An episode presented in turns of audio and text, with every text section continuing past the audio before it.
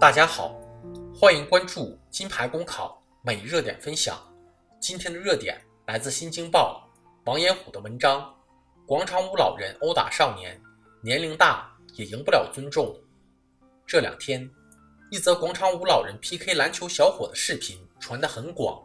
视频显示，一个赤裸上身的年轻小伙子与十几位老人发生了激烈冲突，小伙子被老人们。围堵在一片蔷薇前进行殴打，被打几秒后，小伙子开始还击，现场冲突激烈。冲突因争夺篮球场地而起，跳广场舞的老人占了篮球场的场地，打篮球的小伙子们要求一人一半场地，但从后面的冲突来看，这个要求显然没有被老人们接受，在争执中，冲突升级了。这件事再次引起人们对坏人变老了还是老人变坏了的讨论。总之，舆论的倾向性很明显，是这些老人有错在先。为什么这么说？第一，篮球场是用来打篮球的，不是用来跳广场舞的。或者说，篮球场的首要功能是用来打篮球，当没有人打篮球时，才可以用其他活动。但这次。当有人来打篮球，老人们并没有让出场地，反而起了冲突。第二，争执中是几名老人先动手打了人，并且至少是五六个人一起将拳头挥向了被逼在墙边的年轻人，年轻人无奈之下反击。如此，是非对错就很明显了。这不过就是一个一群广场舞老人欺负篮球少年。篮球少年反击失败的故事。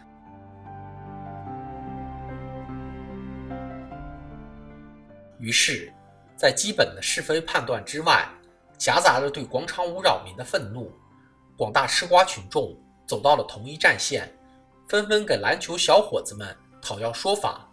各种关于老年人失德、广场舞老人的段子重新被扒出来，广场舞老人再次成为群嘲对象。有人说，老人跳广场舞是因为他们是孤独的，广场舞是他们的社交，他们跳得越快，孤独就越追不上他。但孤独之上还有功德与良序在，你不能因为自己的孤独就打扰了别人的清静。一群霸占篮球场又打人的老人，年龄再大，又怎么能赢得别人的尊重呢？一代人。有一代人之需求，有时候因为公共空间的不足，不同群体的需求确实会产生冲突，这需要公共治理者出谋划策。但一个人、一个群体在满足自身需求的时候，至少不能侵害他人的权益。在人群多的地方跳广场舞，本身就有你若安好，那还得了的嫌疑，何况这群老人。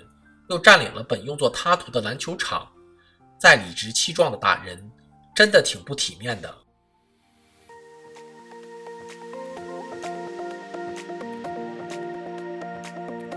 好消息，我们刚刚完成了公众号的再次升级，升级后的内容也将更加全面。现在有面试免费课程和面试真题，我们也会逐渐包含行测、申论、遴选等内容，是大家备考学习的有效助手。